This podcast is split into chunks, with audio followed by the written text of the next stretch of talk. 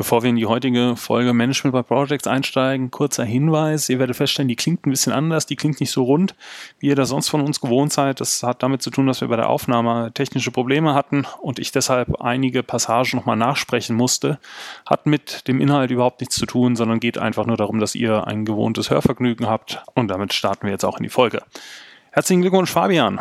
Herzlichen Glückwunsch dir, Merlin. Management by Projects, Ausgabe Nummer 12.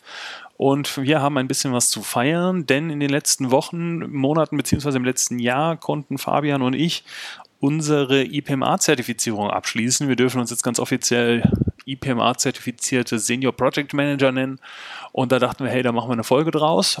Und äh, vielleicht da auch noch zum Hintergrund, wir hatten ein Feedback vor ein paar Wochen, äh, wo jemand sagte so, hey, äh, also war eine Empfehlung von dem Podcast und sagte, hört ihr das unbedingt mal an, äh, lohnt sich, die reden auch gar nicht nur über Projektmanagement, sondern auch über Leadership und solche Themen. und äh, ja, das habt ihr davon, wenn ihr uns so Feedback gebt. Dann machen wir halt jetzt eine, eine reine Folge nur zu Projektmanagement-Themen. Aber ja, vielleicht müssen wir das mal ein bisschen sortieren. Was ist denn eigentlich dieses IPMA? Was haben wir da eigentlich gemacht? Ja, genau, das da, da, kommt immer ein bisschen drauf an, woher man kommt. Ähm, äh, es gibt immer ein Image, oder? Also ich, äh, ihr müsst dann, äh, das wäre vielleicht auch spannend zu hören, was ihr für Image vor dem Podcast hattet zu IPMA und nach dem Podcast. Ähm, ich ich, ich habe ehrlich gesagt weiß gar nicht ganz genau, wie, wie, wie lange IPMA schon unterwegs ist, aber auf jeden Fall eine längere Geschichte und hat entsprechend auch tendenziell eigentlich den Ruf so, da geht es um klassisches Projektmanagement und so weiter. Ähm, das ist es aber nicht. Ähm, es ist ähm, eigentlich eine methodenunabhängige oder Projektmanagement-Methode unabhängige Geschichte, weil IPMA hat einen kompletten Fokus auf Kompetenzen. Vielleicht müssen wir ganz kurz sagen, IPMA steht für International Project Management Association und ich habe es gerade mal gegoogelt. Seit 1995 zertifizieren die Leute und Personen im Projektmanagement. Genau, und, und, und die, eben die, die, die Essenz der Übung ist, dass du da, du lernst da nicht Projektmanagement Methode X, also ja, das kannst du auch lernen, in, währenddem du das machst, äh, äh, sondern äh, du lernst eben die ganze Sprache und Dialektik eigentlich der Projektmanagement-Kompetenzen, äh, wenn du so willst. Und natürlich gibt es da gewisse Unterschiede, je nach Methode, die du anwendest, ja, welche, welche Kompetenzen vielleicht ein bisschen mehr oder weniger im Vordergrund stehen. Aber schlussendlich sind Management oder Projektmanagement-Kompetenzen, wenn du wirklich auf den Menschen schaust, würde ich sagen, doch etwas Universelleres, etwas Allgemeinbareres. Und äh, in dem Sinne war war das Ganze, glaube ich, zuerst, oder das ist auch eine Frage nicht. Also für mich, für mich war das so eine, so eine Überraschung. Also ich habe mich dann so ein bisschen äh, informiert, bevor ich mich darauf eingelassen habe, aber wo ich dann so Schritt für Schritt begonnen haben zu, zu begreifen, auf das, was das hinausläuft, da war das so ein bisschen eine Überraschung, was sich da dahinter versteckt kleine Seitenbemerkungen, also wir werden nicht gesponsert durch IPMA. vielleicht ist es gerade auch noch ein, das, noch ein Disclaimer. Wir sind vielleicht gerade noch ein bisschen in der Abschluss-Euphorie, also nehmt es uns nicht übel, wenn wir vielleicht etwas zu positiv sprechen darüber. Ja, war das für dich auch eine, eine Überraschung, ähm, was sich dahinter wirklich versteckt, oder wie war das für dich? Hast du da mehr gewusst? Naja, vielleicht fängt man erstmal an, sozusagen, warum lässt man sich jetzt überhaupt im Projektmanagement zertifizieren? Bei mir war so die Hauptmotivation erstmal die, dass sie anders als in, keine Ahnung, in der Medizin oder im Ingenieurwesen, wo du einfach eine bestimmte Nachweis, keine Ahnung, Staatsexamen oder sowas nachweisen musst, damit du dich überhaupt Arzt oder Ingenieur nennen kannst, Projektmanager, Projektmanagerin ja so eine ähm, ja nicht geschützte und universelle Bezeichnung einfach ist und mir war es erstmal grundsätzlich total wichtig, mal irgendeinen Zettel zu haben, der bestätigt, so, hey, das ist jemand, der sich tatsächlich mal mit dem Projektmanagement auseinandergesetzt hat und der irgendwie weiß, wovon er redet. Und äh, wir werden ja gleich nochmal genauer in diesen Zertifizierungsprozess auch reinschauen. Ähm, es macht einfach hinten raus einen Unterschied, äh, ob du irgendwie so Management by Corner mäßig ausgewählt worden bist und machst dann irgendwie so ein, so ein kleines Nischenprojekt äh, oder ob du damit mehrstelligen Millionenbeträgen hantierst. Wichtig dann einen Zettel zu haben, so wie beim Studienabschluss auch, dem einfach unabhängig bestätigt, hey, der hat sich damit längerfristig auseinandergesetzt und der hat schon so, eine, so ein gutes Grundverständnis davon, was er jetzt hier eigentlich tut. Jetzt kann man natürlich die Frage stellen, warum eigentlich IPMA? Da gibt es ja noch irgendwie diverse andere, Prince PO2 und äh, PMI und was es da noch alles an, an Standard gibt. Ähm, hat, glaube ich, einfach damit zu tun, wenn ich so an meine berufliche Vergangenheit zurückdenke, das waren immer die Leute, die so die richtig großen, krassen Projekte gemacht haben, die waren immer irgendwie IPMA A oder IPMA B zertifiziert. Und das, ich habe das nie aktiv irgendwie hinterfragt, sondern für mich war IPMA einfach immer so der, der Goldstandard. Irgendwie die, die Leute, denen man dann so nachgeeifert hat, die hatten einfach diesen, diesen Standard. Und insofern habe ich den dann einfach, einfach auch gemacht. Äh, das war jetzt quasi gar keine bewusste Entscheidung für oder gegen irgendwas, sondern so, ja, aus der Gewohnheit ist wahrscheinlich der falsche Ausdruck, aber ja, ohne da einen großen Hintergrund gehabt zu haben. Jetzt unterscheidet sich ja IPMA erstmal in vier verschiedene Level. Also für die, die das nicht kennen, der niedrigste IPMA-Zertifizierungslevel ist D, der Project Associate. Und dann geht das bis nach A nach oben über Projektmanager, Senior Projektmanager und Projektdirektor. Und was mich am meisten erstaunt hat an der Zertifizierung, ist eigentlich, dass man da nicht durchgeführt wird. Also ich kenne durchaus Leute, die dann auch Level, Level D oder Level ähm, C gemacht haben. Und da weiß ich, die haben dann auch Bücher lesen müssen und Netzstrukturpläne und was weiß ich nicht alles äh, anlegen, um halt tatsächlich auch nachweisen zu können, diese handwerklichen Fähigkeiten, die man haben muss. Und ähm, das war ja jetzt in unserem Fall überhaupt nicht gefragt. Und das hatte ich so gar nicht auf dem Schirm. Also ich dachte, man kriegt da dann doch durchaus noch das eine oder andere irgendwie beigebracht. Ähm, das hatte mich erstaunt. Also es ist noch interessant, wie, wie also eben das, Motivation ist sicher ein springender Punkt, immer natürlich, wenn man selber eine, eine Ausbildung macht. Ähm, also ich hatte auch ein gewisses Image von IPMA. Das, ich glaube, das mit den Krassen war auch ein bisschen dabei, aber ich hatte natürlich so, obwohl wir hier auch schon sehr kritisch über agiles Projektmanagement oder Startupping oder was auch immer, Corporate Startupping gesprochen haben, ähm, ich, ich, ich, ich komme natürlich von der Prägung dann auch ein bisschen äh, stark daraus und wenn du Leute, die länger da unterwegs sind, also ich glaube, die, die sind einfach nicht so informiert. Also normalerweise machst du ja in diesen Design Thinking, Innovationsprojekten auch nicht so schnell Millionenprojekte. und ähm, es ist gerade so ein bisschen, also ich glaube, da ist gerade das negative Klischee, dass das eher dann ein bisschen unmethodisch, chaotisch und so weiter zugeht, obwohl man sich da immer ganz viele Methoden draufklebt. Und ähm, für mich war es tatsächlich eben die Überraschung, hey, das ist extrem fundiert, das, ähm, das ist methodisch umfangreich, also du kannst auch zig Bücher ähm, lesen, äh, aber es ist gleichzeitig auch sehr handwerklich. Also du merkst, das ist entwickelt, geshaped oder geschliffen fast oder über die Jahre von Leuten, die wirklich von vielen Leuten, die schon viele große Projekte gemacht haben und das, das spürst du, deshalb war für mich so am Anfang so, ah, boah, ja, ja krass, da ist, da ist einiges dahinter und nachher hängt es ja davon ab, äh, wie viel Selbststudium du investierst oder wie viel Zeit du investierst, ähm, wie viel du dann auch da rausnimmst. Aber unabhängig davon äh, kann ich allen sagen, ey, unterschätzt das nicht. Das ist, äh, ist ein ziemlicher Aufwand. Ähm, ich für mich muss sagen, ich mag das. Also das war vielleicht die andere Erwartung, wo ich eben überrascht wurde. Ich ein bisschen so in dieser Weiterbildungswelt kennt man ja schon,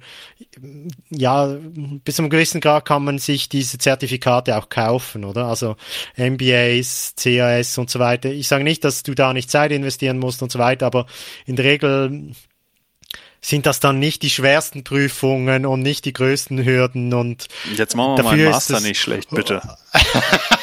ich rede nicht über Grundausbildungen, ich rede über Weiterbildung explizit. Also das ist einfach so ein kleiner Eindruck, den ich ein bisschen mitgenommen habe. Und hier ist, ist glaube ich wirklich, also wenn du, wenn du nicht einen gewissen Erfahrungsschatz mitbringst, ähm, ist schon relativ schwierig, diese Zertifizierung dann auch zu bekommen. Oder du musst schon sehr guter Schauspieler sein und kreativer Schreiber, ähm, um, um, um dann äh, da wirklich durchzukommen. Also du, du wirst halt wirklich auf Herz und Nieren geprüft und ähm, ich habe das so, also ich habe immer vermutet, dass es äh, sowas geben könnte, weil es erscheint mir ziemlich sinnvoll.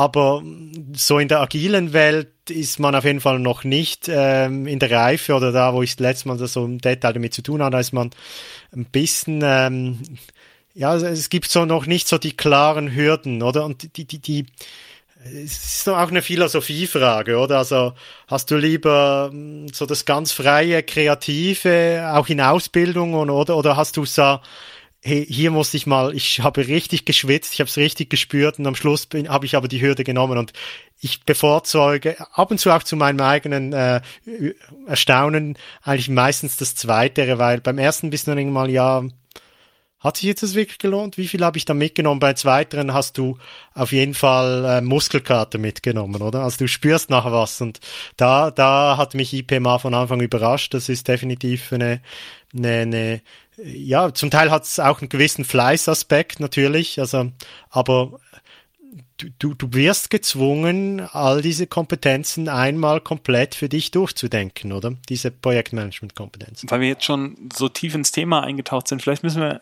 unseren Hörerinnen und Hörern nochmal ein bisschen besser erklären, was da jetzt eigentlich genau passiert und wie auch so ein Zertifizierungsprozess abläuft. Also es ist so, dass wir äh, haben ja jetzt beide IPMA Level B gemacht und unabhängig jetzt von dem Level starten diese Zertifizierungsprozesse immer gleich. Nämlich ähm, man muss da, in unserem Fall war das ein Excel-Template, erstmal so eine Selbstdeklaration ausfüllen. Und die orientiert sich zunächst mal an einer sogenannten Individual Competence Baseline. Das ist ein, ja, tatsächlich ein Buch, in dem insgesamt 29 Kompetenzen aus drei Themenschwerpunkten beschrieben sind. Also der Themengebiete Perspective, da geht es quasi um Kontext, äh, People, also persönliche und soziale Kompetenzen und Practice für die technischen Kompetenzen.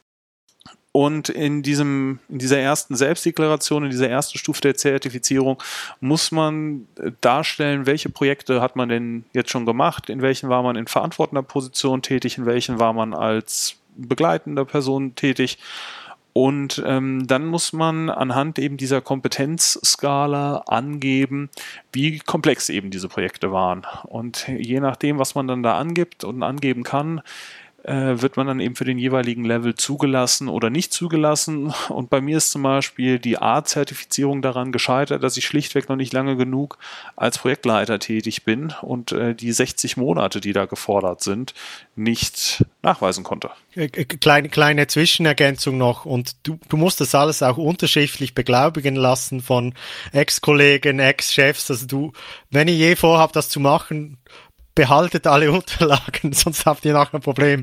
Also da hatten wir beide, glaube ich, ein bisschen Glück, dass wir gut äh, dokumentiert hatten und, und eben auch zum Teil noch gute Verhältnisse haben zu, zu, zu vergangenen Projektstationen. Ähm, wenn, du, wenn du das nicht hast, dann ist, wird schon mal schwieriger. Ja, die wollen halt vor allen Dingen so diese ganzen Grundlassen haben. Also wie viele Leute waren das, wie viel Budget hattest du, wie sah dein Organigramm aus? Und wenn du da keinen Zugang mehr zu hast, dann ist schwierig. Der nächste Schritt ist dann der sogenannte Executive Summary Report. Das ist, oh, ich kriege das nicht mehr ganz zusammen, auf, ich glaube, 20 Seiten muss man eine sehr krasse ähm, Zusammenfassung machen von insgesamt drei Projekten und die muss so gut sein, dass ein Assessor, also ein Prüfer, dir abnimmt, dass die Projekte, die du da als Referenzen aufführst, tatsächlich komplex genug sind, um den Anforderungen zu genügen. An der Stelle können wir, glaube ich, auch schon mal spoilern. Also bei eins dieser Projekte, die man da auswählt und beschreibt, das wird auch das Projekt sein. Also man kann das selbst festlegen, über das man dann später auch die Kompetenzen nachweist und das Interview führt. Da kommen wir dann später dann nochmal zu. Ähm, aber quasi die anderen beiden Projekte, die man da beschreiben muss, die dienen dann nur als Backup. Auf den Executive Summary Report folgt dann die Zulassung zur schriftlichen Prüfung. Die fand ich persönlich am einfachsten. Das ist eine Open Book Klausur. Da braucht man eigentlich nur das, das vernünftige Buch. Dann ist die relativ gut machbar. Dann kommt ein Bericht, wo man die eben schon mal angeklungenen paar 20 Kompetenzen nachweisen muss. Und zwar in der Form, äh, in meinem Referenzprojekt habe ich durch die und die Aktion die und die Kompetenz nachgewiesen und dann der grüne Abschluss ist ein Interview, wo man nochmal von erfahrenen Projektmanagern äh, durch die Mangel genommen wird, die da nochmal nachfragen, ist das jetzt auch wirklich so gewesen? Können Sie da nochmal genauer drauf eingehen? Wie war die Situation jetzt genau? Ähm, die dann nochmal quasi alles auf ja, logische Zusammenhänge und äh, ist das jetzt wirklich so passiert oder flunkert da jemand gerade was zusammen prüfen? Die schauen sich dann auch vor allen Dingen an, also die stellen so Fragen wie, ja, würdest du es heute nochmal so machen? Was hast du daraus gelernt? Was ist deine Reflexion? Und ja, das ist so der, der vierstufige Ablauf, jetzt mal ganz knapp zusammengefasst. Dauert so in Summe ein Jahr und ja, Fabian, hast du schon mal anklingen lassen, ist nicht ganz ohne, ne? Ja, ja, genau. Also es ist, es ist ein, ein Steigerungslauf, wie man hört, und du kannst in dem Sinn jede dieser Stufen, oder kannst du, kannst du rausfallen und du musst auch, also merkst du dann mit jedem Schritt noch mehr, alles, was du zu Beginn ähm, geschrieben hast, äh, muss natürlich konsistent sein mit dem, was du nachher schreibst. Also ja, wenn, oder muss ich vorstellen, diese Prüfer, die die haben auch endliche Zeit, aber sie, das heißt, das Einfachste ist ein Formfehler zu finden, oder? oder eben, wenn es dann ein echter, ja, wenn da der echte Hund begraben ist, dann, ähm, dann, dann findest du das. Und das, das, das tun die auch. Die sind, äh, merkt man relativ schnell, sind auch ziemlich erfahren. Also die, die, die, die harmlosere Variante ist eigentlich, dass du so in eine, in eine Extra-Runde geschickt wirst oder dass du dann einen Bericht äh, nochmal überarbeiten musst und so weiter. Und es ist so aufgebaut, dass immer das, das nächste schlägt das Vergangene, oder? Und äh, das heißt, du bist bis, bis zum Interview am Schluss bist du eigentlich auf, auf, auf der, auf der Kippe. Und äh, ja, ich weiß nicht, ob das jetzt gerade Werbung ist. Es macht vielleicht dem einen oder anderen auch, auch gerade ein bisschen Respekt. Aber es, es ja, ich weiß nicht, wie das, wie das unser Zuhören geht, aber ich mag es eigentlich, wenn du nicht so viel Spielraum hast, wirklich qualitativ auf den Punkt zu gehen, oder? Und, und, und das wirklich durchzudenken. dann, dann ist wie, ja, dann ist wie klar, dass du einfach vom Beginn weg ist bei diesem Prozess klar, du musst vollen Einsatz geben und ähm, die, ich glaube offiziell wird gesagt, es ist 175 Stunden Aufwand und das hast du effektiv dann auch. Und in dem Sinn ist dann auch die Befriedigung eben auch, auch entsprechend, äh, wenn du das bestehst und es ist dann auch recht streng, dass du dieses Zertifikat halten kannst, dass du musst dann so und so viele Weiterbildungsstunden vorweisen, um dann in fünf Jahren eigentlich eine Zertifizierung, jetzt in unserem Fall, ähm, wieder hinzubekommen. Ähm, und äh, ja, ich glaube, damit haben wir eigentlich so den Gesamtprozess skizziert, Mel. Das würde ich auch so sehen. Ähm, was sich jetzt, glaube ich, lohnt, ist nochmal ein bisschen genauer reinzugucken in diese Kompetenzen, weil letzten Endes dreht sich darum ja die ganze Zertifizierung. Ähm, wir hatten es eben schon mal anklingen lassen, es gibt drei Kompetenzbereiche. Das eine ist Perspective, also Kontext. Da geht es um Themen wie, kann man das Projekt mit der Governance und der Strategie des Unternehmens in, Einkl äh, in Einklang bringen.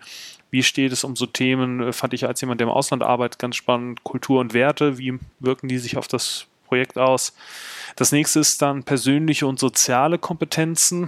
Ähm, da geht es um Themen wie Selbstreflexion, Selbstmanagement, aber auch beispielsweise Führung, äh, Vielseitigkeit, Ergebnisorientierung. Das letzte ist dann äh, technische Kompetenz und Practice, jedoch nicht im Sinne von Hard- und Software, sondern da geht es um das, das klassische Projektmanagement-Handbuch. Also wie machst du das mit Zielen, mit Anforderungen, wie stellst du Qualität sicher, äh, Chancen-Risikomanagement, Stakeholder-Management, das sind so die, die Themen, die dann so in diesen letzten Handlungsbereich reinfallen.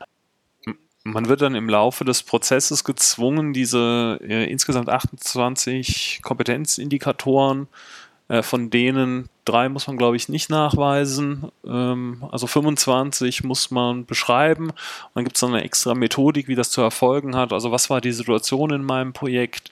Wie bin ich dann konkret damit umgegangen? Und ähm, so eine Reflexionsphase. Also wenn ich jetzt nochmal zurückgucken würde, würde ich das heute nochmal so machen. Hat sich das bewährt? Hat sich das nicht bewährt? Und ähm, das muss man dann einmal so durchdeklinieren. Und ich muss sagen, ähm, ich habe da teilweise ganz schön äh, Struggle gehabt. Also, keine Ahnung, ich habe ein Projekt genommen, das jetzt noch nicht so lange zurückliegt und dann, ja, wie beweise ich denn jetzt, dass ich quasi die Kompetenz, Kultur und Werte in meinem Projekt berücksichtigt habe? Und das halt nicht irgendwie nur durch so, so Palaver, sondern so ganz konkret, was war die Situation, wie bin ich damit umgegangen und wie will ich das jetzt heute bewerten? Und du hast das ja vorhin auch schon gesagt, das ist eigentlich das, was, was so positiv an dieser Zertifizierung ist. Da stellt sich nicht vorne einer hin und malt irgendwie so am Beispiel von, komm, wir bauen ein Haus und dann fangen wir mit dem Keller an und am Ende machen wir das Dach drauf, irgendwie so ein Prozess hin, sondern die fragen halt so, yo, wie hast du das jetzt konkret gemacht? Wie hast du Qualität in deinem Projekt sichergestellt? Und dann fängst du an, darüber nachzudenken. Und dann sagst du so, hm, naja, ISO 9001 sagt ja jetzt erstmal, Qualität ist das Übereinstimmen von Merkmalen eines Produktes mit den Kundenwünschen. Und dann sagst du so, hm, habe ich die Kundenwünsche eigentlich mal erfasst? Hat er die eigentlich mal geäußert? Nö, hat er eigentlich nicht gemacht. Aber ich habe permanent im Reporting geschrieben, dass, das, äh, dass die Qualität entsprechend der, der Vorgaben gewesen ist. Und genau das ist halt das Coole. Und äh, es ist auch völlig, völlig okay, und da dann zu sagen so, das habe ich einfach nicht gemacht und hat trotzdem irgendwie funktioniert oder hat nicht funktioniert. Aber gerade diese, diese Schwachstellen im eigenen Prozess zu finden und im eigenen Vorgehen, ähm, das ist eigentlich die Stärke. Ja, also ich, ich, ich glaube, es kommt dann, also ich weiß, es ist nicht extrem relevant, aber es kommt wahrscheinlich auch noch ein bisschen darauf an, wie groß ist dein Projekt Erfahrungsschatz, oder? Ähm, und, und, und, und ja, wie vielseitig war dann das Projekt? Oder es gibt manchmal Projekte, die decken einfach einen Teil der Kompetenz, Kompetenzen nicht so stark ab.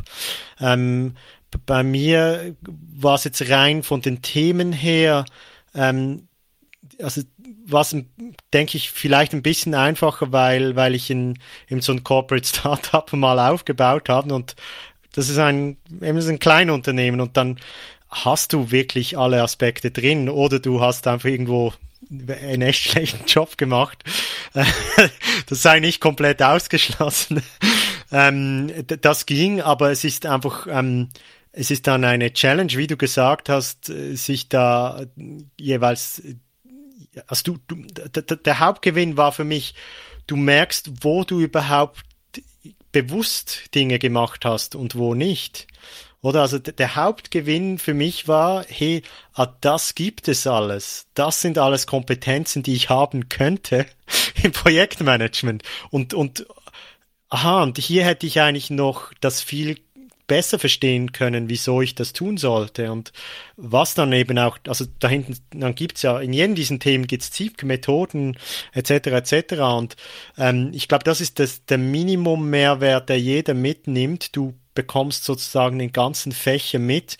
Und ich glaube, da sind genau so diese, diese, sag mal, ja, diese Hype-Projektmanagement-Themen, die geben da einen völlig falschen Eindruck. Also, nur weil ich Methode X anwende, das ist ja dann mehr, meistens sind die auf die Taktung, auf die Planung, also auf einen Aspekt ausgerichtet, oder? Also ich mache dann agile Planung und, und, und, und so weiter alle anderen Dinge, Realitäten eines Projektes sind weiterhin real. Ich habe weiterhin Stakeholder, ich habe weiterhin, je nachdem, unklare Ziele, ich habe Risiken, ich habe Qualitätsherausforderungen, ich, ich muss Selbstmanagement betreiben, ich muss die richtige Kultur für meine Mitarbeiter herstellen, etc., etc., etc. Und das, ähm, das, das, glaube ich, ist ein extremer Gewinn, weil du also es ist immer angenehm, wenn man das Gefühl hat, ja, ich glaube jetzt mit diesen 28 Kompetenzen, es ist so ziemlich komplett. Also ich glaube nicht, dass noch irgendwas Essentielles, Größeres vergessen gegangen ist, was man auch noch dran denken könnte als Projektleiter. Und ähm, das, das fand ich einen extremen Gewinn, weil also und, und es ist natürlich nicht nur auf Projektmanagement beschränkt. Also für mich, in meinem Denken ist die, der Übergang vom kleinen Projekt bis zum Unternehmen, das ist fließend, oder? Also du sind in dem Sinn auch alle Aspekte des Managements, wenn du so willst, des operativen Managements sind drin. In dem Sinn äh, fand ich das für mich war das in Extremis ein Missing Link sozusagen in meiner Ausbildung, einfach mal diese Übersicht zu haben. Und, und es ist ja wie so, es ist wie bei der Ausbildung äh, de, der Kinder oder Jugendlichen, oder? Also man bringt ihnen Philosophie und Physik bei, aber sie wissen nachher nicht, wie man eine Rechnung bezahlt, oder? Es, es, es geht auch ein bisschen so in diese Richtung, oder? Was sind die Basics, oder? Was sind die Basics des Projektmanagements? Und Basics haben ja immer die Qualität, oder wenn du, wenn du nicht weißt, wenn du deine Finanzen nicht als Mensch nicht im Griff hast, dann gehst du in die Schuldenfalle und dann, also das geht nur unter. Du gehst nur unter, oder? Also wenn du die Basics nicht kannst. Und ähm, hier, äh, glaube ich, hat es so ein bisschen äh, den Aspekt eben, es, es zeigt eben mal einfach aus, was, was eigentlich alles Basics wären. Ich habe über ein Projekt geschrieben, das haben wir das ist gescheitert, das haben wir nach zehn Monaten abgebrochen Und für mich war das nochmal total wertvoll. Also es lief innerhalb von einer Programmorganisation. Für mich war das nochmal total wertvoll rauszuarbeiten. Was genau hätte ich jetzt eigentlich anders machen können, beziehungsweise anders machen müssen? Äh, was, was war jetzt quasi mein Versäumen, meine Schuld daran, dass dieses Projekt nicht erfolgreich gewesen ist?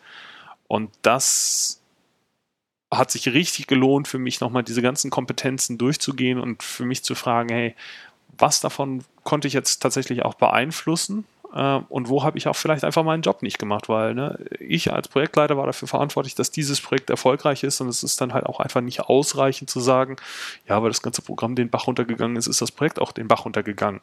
Ähm, das ist dann eine, eine sehr einfache Erklärung.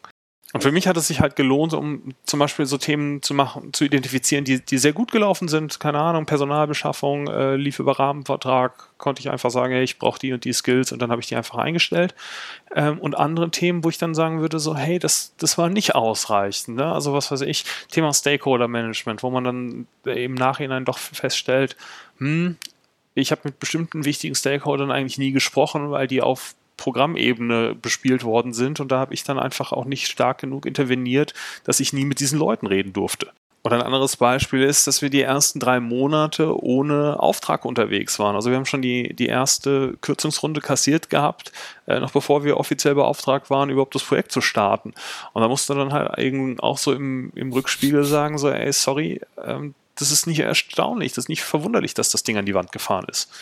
Und das eben, weil bestimmte Kompetenzen bei bestimmte, ja, weil, weil, bestimmte Kompetenzen einfach weder bei mir noch in der Linienorganisation noch in der Programmorganisation vorhanden waren.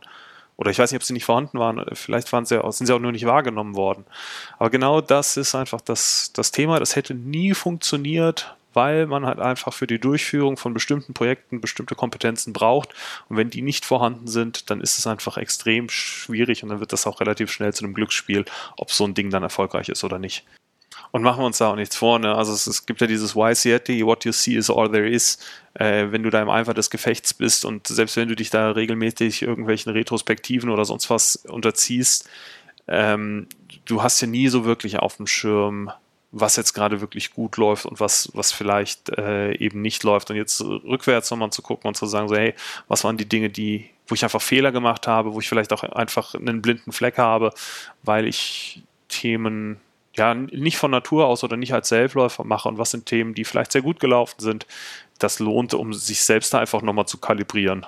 Ja, ich, ich, ich, ich glaube, du, du, du sprichst da den Hauptaspekt auch an, ähm, weil du stehst ja da sozusagen als du wirst als Mensch zertifiziert, oder? Nicht als äh, es ist, es ist relativ nahe bei dir. Also ich muss auch sagen, es ist etwas vom Nächsten, wenn du so willst, das ich gemacht habe. Und, und das, was du ansprichst, ist, ist auch, also ist ja auch so eine Frage, wann ist dein Projekt wirklich erfolgreich? Also ich fand jetzt bei dem Projekten oder bei dem Projekt, es ist dann wirklich ein Projekt hauptsächlich im Fokus, auch da die Lerneffekte für mich am größten, wo ich gemerkt habe, ah ja, den Aspekt hier, den, also bei mir war es zum Beispiel auf einer gewissen Ebene Risikomanagement. Da, also da habe ich das in dem Projekt nicht so explizit gemacht und wir hatten sogar das ähm, so verkauft, oder? Weil wir gesagt haben, ja, wir sind hier agil und so weiter und dann haben wir das das Risikomanagement eher auf ein Geschäftsmodell gemacht, oder? Und gleichzeitig bin ich vom Typ her jemand, der eigentlich ähm, extrem risikoaffin ist, oder? Und, und da, da kommen dann so Dinge hervor, wo du merkst, ja, vielleicht hätte man die Risikokommunikation ähm, hätte man vielleicht doch mehr in den Vordergrund stellen sollen, oder?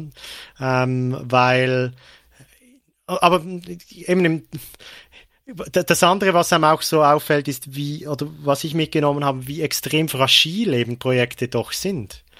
Extreme Fragilität, oder? Also deshalb benutzt man diesen Modus, diesen Modus ja auch, oder? Weil man sie gleich wieder auch ähm, abtöten kann oder opfern kann, wenn, wenn, wenn irgendwas sich ändert. Also es ist äh, selbst, äh, selbsterklärend, aber du, du merkst dann auch, wie multifaktoriell das ist, weil ich glaube, wenn du bei einem dieser Kompetenzen, also hier in dem Modell sind es jetzt 28, kann man sich auch beliebig anders gestalten, aber wenn du bei einem dieser Schlüsselkompetenzen dann, ähm, also das jetzt von innen nach außen gedacht, oder? Wenn du da, wenn du da im großen Stil patzest, dann kann das ähm, dem Projekt das Bein stellen. Und äh, das, das, was du dann so merkst nach einer Zertifizierung, ja,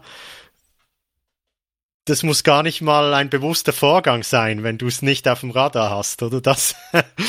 ähm, ich glaube, da, da ist einer der Hauptnutzen, ähm, wenn, wenn, indem dass du so die, die ganze Landschaft der möglich des Projektmanagements kennenlernst. Ähm, ich glaube, du, ich, ich glaube, in dem Sinn ist dann auch die Zertifizierung bis zu einem gewissen Grad echt, weil du dein Wahrnehmungs-, dein Verständnisraum wurde äh, erweitert. Das heißt nicht, dass deine Kompetenzen einfach so dann äh, größer und besser werden, aber du, du hast zumindest äh, eine gewisse Wahrnehmung dazu. Und ich äh, glaube, dass das, das hat einen riesen Mehrwert.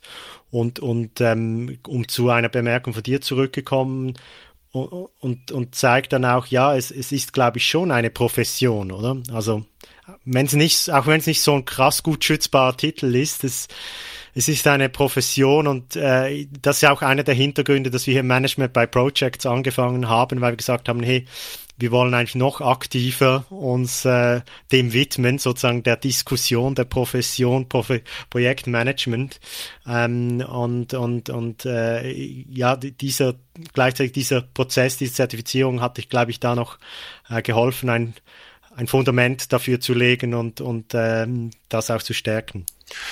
Ja, und ähm, lass uns auch in einer der nächsten Folgen mal darüber sprechen. Wir haben ja beide die Erfahrung gemacht, dass wir auch mal Linienvorgesetzte waren und wir haben ja ganz bewusst den Schritt da rausgemacht und haben gesagt, hey, lass lieber wieder Projekte machen. Ähm, und mich hat tatsächlich die Zertifizierung da auch nochmal drin bestärkt in dieser Entscheidung. Ähm, weil die Zeit jetzt schon ein bisschen fortgeschritten ist, ähm, bevor wir jetzt im großen Stil die IPMA-Rabattgutscheine raushauen, ähm, vielleicht, wenn jetzt der eine oder andere Hörerin, Hörer äh, gesagt hat, hey, das klingt gar nicht so uninteressant, was die da erzählen, ähm, was wären denn noch so die, die Best Practices, die wir unserer Hörerschaft mit auf den Weg geben können? Vielleicht auch, du hast ja ähm, mit Mentor zertifiziert, ich habe ohne Mentor zertifiziert. Ja, also ich meine, der, der Mentor, das war natürlich eine, eine Deluxe-Situation, weil bei mir war das ein sehr erfahrener Mensch, der ja, der, der, das ist eigentlich mehr wie ein Programm, das er leitet. Der, der, der, also der, der ist inzwischen, muss man sagen, aber der hat jahrelang Projektarbeit gemacht oder Portfolio Management. Ist der äh, Pro Program Manager in einem, in einer, in einem, also unter Safe in einer Digital Solution ähm, Center, also da mit allen, mit, also das, das ist eigentlich eine, in der klassischen Sprache ist eine Ansammlung von Programmen, oder? Und ähm, das, das war auf jeden Fall ein, ein, ein Riesenvorteil. Kommt dann natürlich auch auf den Menschen per se dazu, aber er hat halt das schon so oft gemacht, dass er mir sehr genau sagen kann, hey, hier bist du noch nicht auf dem Punkt und hier bist du noch nicht auf dem Punkt. Und achte auf das, das und das. Im Nachhinein muss ich sagen, ähm, wenn du mithörst, nicht als Kritik nehmen. Ähm, er, hat mir fast ein bisschen zu viel Angst gemacht. Also ähm, es, es, ich war dann da schon äh, ready für alles. Also lasst euch da nicht zu stark beeindrucken, auch von dem, was wir jetzt gesagt haben. Ähm, ist einfach im, im, die, wichtig ist, ihr, ihr, werdet, ihr werdet die Zeit brauchen. Ne? Also ähm, wir, wir, hatten dann so, wir haben es ja relativ nahe beieinander gemacht. Äh, wir hatten da immer so wieder so Austausch. Äh, beim Bericht schreiben, wie viel Minuten pro Kompetenz und so weiter oder brauchst du und ähm, du brauchst halt dann eben schon äh, recht die Zeit. Ich glaube, das ist also sozusagen, dass du effektiv die Zeit hast, die du da investieren musst. Wenn du du kannst nicht du kannst dich nicht wirklich durchmogeln, oder? Also das ist das vielleicht etwas, was ich da noch sagen würde, dass wenn, wenn das die Erwartungshaltung ist, ähm, stelle ich mir sehr schwierig vor.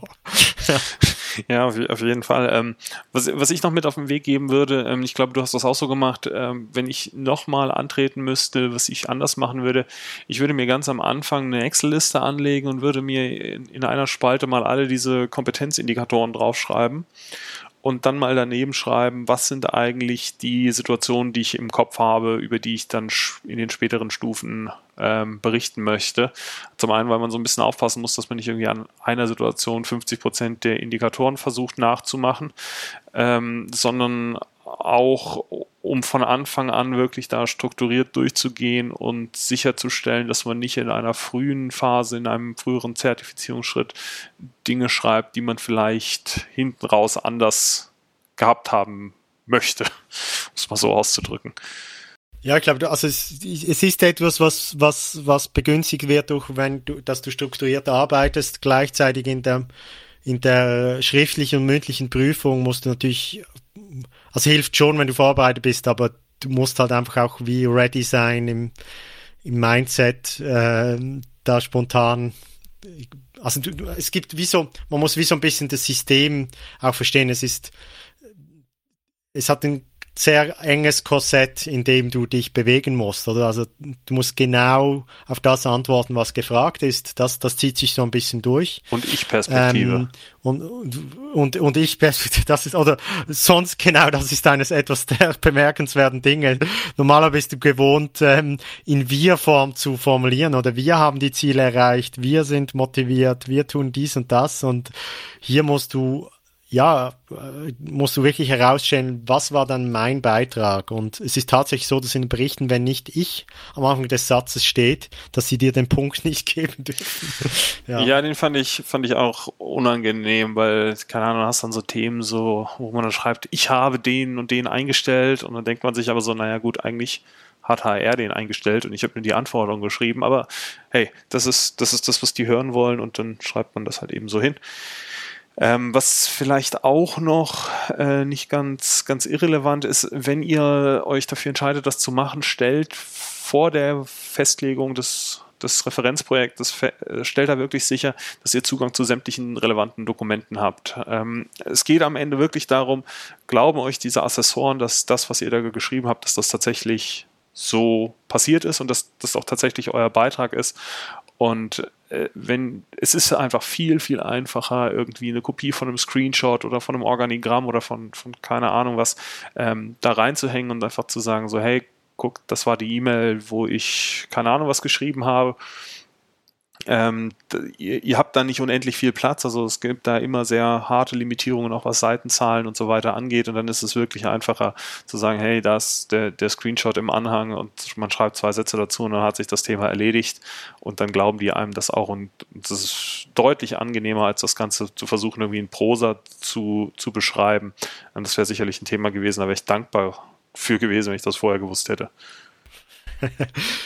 Ja, ich, ich glaube zum Abschluss, mich würde sicher an die Zuhörer, die irgendwie Berührungspunkte schon hatten mit dem äh, System, äh, würde mich interessieren, ob ihr das ähnlich erlebt habt.